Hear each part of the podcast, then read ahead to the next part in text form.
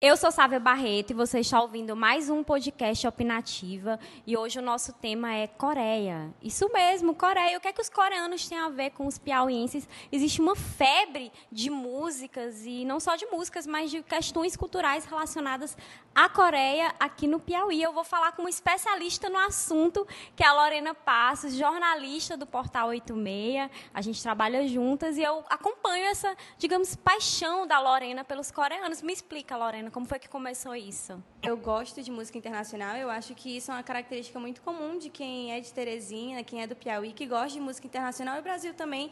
É, muita gente escuta o pop americano e, por causa do visual, da, dos clipes coreanos, da, do pop asiático, eu acabei me interessando e outras pessoas aqui de Teresina também acredito que começaram a se interessar também. Me fala uma coisa, você gosta desse estilo musical e cultural coreano?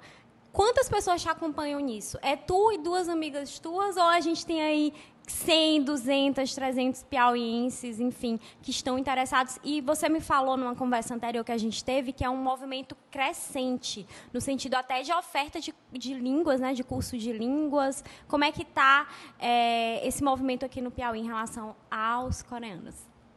Nos últimos dois, três anos, acredito que houve essa expansão muito grande entre jovens, né, que vai desde os 11 até gente que tem 30, 35 anos, que gosta dessa, desse tipo de música. E nos encontros de K-pop, que são feitos, né, organizados através das redes sociais, é, chegam a participar entre 100 até mil pessoas. Recentemente, a gente teve eventos no Teresina Shopping, que reuniu uma grande quantidade de pessoas. Gente que nem conhece o que é o, que é o, que é o K-pop, mas viu aquelas pessoas com roupas, maquiagens, a música, que também acabou chamando a atenção. Então, gerou um público maior, chegou a ter quase duas mil pessoas acompanhando os três dias de evento. E as pessoas se reúnem pelas redes sociais. Esses encontros, na verdade, acontecem a cada mês assim como o interesse pelo idioma, porque a gente não conhece o coreano, então é muito complicado. É, diferentemente do, do inglês ou do espanhol, que é uma escrita romanizada, a gente tem o hangul lá, que são a escrita em símbolos. Então, as pessoas querem entender o que, que elas estão ouvindo. E isso, por causa da cultura e da música que está crescendo aqui, muita gente está interessada.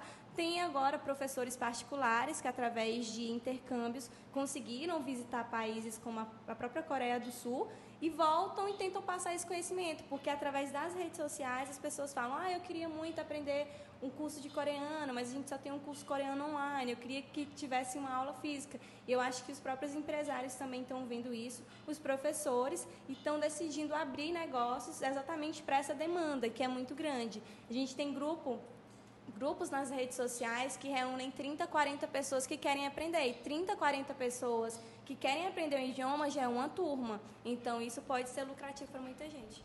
Deixa eu te perguntar uma coisa. Primeiro, vamos situar a Coreia, né? A Coreia tem a Coreia do Kim Jong-un, que ele é louco de pedra, que se reuniu com o Donald Trump, presidente dos Estados Unidos, e nós temos a outra Coreia, essa Coreia que você está falando, né? Queria também que, que desse essa situada, até porque muitos piauienses acham que os asiáticos são uma coisa só, por exemplo, eles são todos chineses, todos japoneses, e não é bem assim. E outra coisa é sobre preconceito. Você sofre preconceito por gostar desse tipo de música e tudo mais? Me explica. O K-pop é da Coreia do Sul. Né? A gente tem duas Coreias. É, décadas atrás, a Coreia do Norte e a Coreia do Sul se separaram. Né? A Coreia do Norte é ditatorial, a Coreia do Sul tem uma, uma característica mais ocidental, ela é capitalista e é um dos países considerados mais desenvolvidos da Ásia é através da, da próprio contato com o Ocidente que o pop americano, o pop ocidental chegou até a Coreia e começou a ter essa, a trazer essas características específicas da Coreia e trazer um pop que acabou em 2011 por causa do Psy com Gangnam Style, virando uma, uma um fenômeno mundial que muita gente acabou se interessando por causa das características que apresenta. Então a gente fala do K-pop, K-pop é coreano do Sul é Korean Pop, que é o pop coreano do Sul. E com relação ao preconceito, eu acho que é mais porque as pessoas do Ocidente veem a Ásia como se todo mundo fosse igual. Então, é, não entendem que cada um desses países tem particularidades absurdas, enormes, que são e todo mundo pensa que coloca no mesmo pacote. Foi até aquela coisa que o, o técnico do Japão falou durante a Copa do Mundo que os europeus é, não iam conseguir distinguir quem eram os jogadores porque achavam que todo mundo do Oriente é igual. Então muita gente vê isso, né? Fala ah, por que vocês gostam dessa banda, mas todo todo grupo é igual. Todo mundo eu vejo são 7, 8, 9, 10, 11 integrantes em cada grupo de K-pop e todo mundo fala: "Ah, mas todo mundo é do mesmo jeito". O susto inicial, talvez o baque, digamos assim, exatamente porque é uma cultura tão diferente da nossa. E as pessoas não conseguem é, relativizar, elas já vão. Ah, a cultura, o pop americano, o pop que eu escuto, a minha cultura é melhor e é tão diferente da outra que a minha se torna superior. Quando você conhece o K-pop, você conhece as particularidades do Japão, da China, das Filipinas, da Tailândia, da Coreia do Norte, da Coreia do Sul, e sabe é, que existem é, diferenças gritantes e até uma problemática social da Ásia. E tem essa questão social também que a gente acaba aprendendo através de uma simples música de K-pop. E para finalizar o nosso podcast, eu queria que você enumerasse três características em comum entre os coreanos e os piauienses. Sim, não são os olhos puxados. Porque eu acho que o piauiense, se você me permite, as pessoas também têm um preconceito. Elas acham que nós somos todos retirantes, mortos de fome, sabe, num terreno desértico em busca de água. E os coreanos, como você falou, as pessoas pensam que são todos os mesmos asiáticos e que não há particularidades e diferenças entre eles. Então, o que é que a gente pode encontrar em, em comum entre o piauiense e o coreano e o que é que motivou essa febre? Eu diria uma febre, porque você pegar e colocar mil pessoas num parque para ficar dançando música coreana, para mim é uma febre, né? Inclusive, na próxima eu irei lá. Então, acho que a primeira característica é que o teresinense e o coreano são pessoas que, de certa forma, estão tentando se legitimar, estão tentando mostrar um pouco mais a sua cultura. No caso, o Piauí tenta mostrar a sua cultura, a sua música, as suas características culturais para o Nordeste, porque todo mundo acha que o Piauí não existe, nem quando você, chega em outras regiões e fala onde está o Piauí, onde está Teresina, o que é Teresina e o que é Piauí. É a mesma coisa que acontece,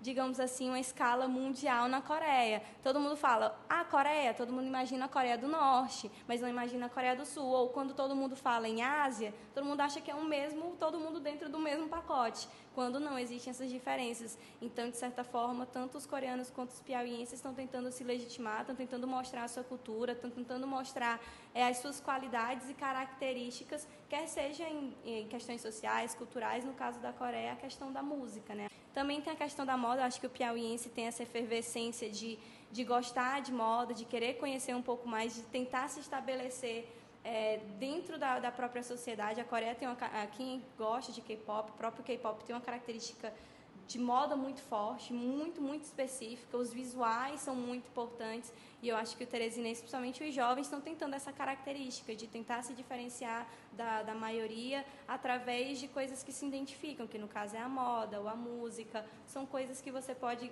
tentar trazer para si.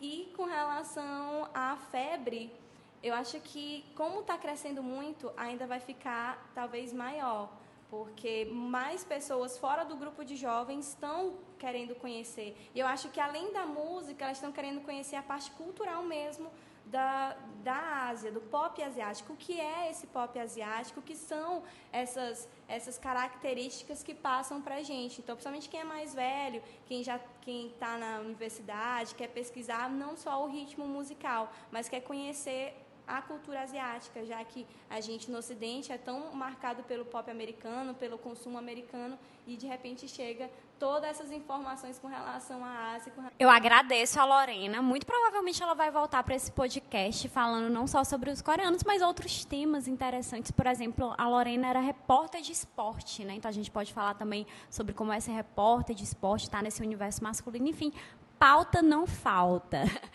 Lembrando que você pode ouvir o Opinativa no SoundCloud, no YouTube, na minha coluna no portal 86880 e ainda no iTunes se seu telefone é da Apple. Por enquanto é só.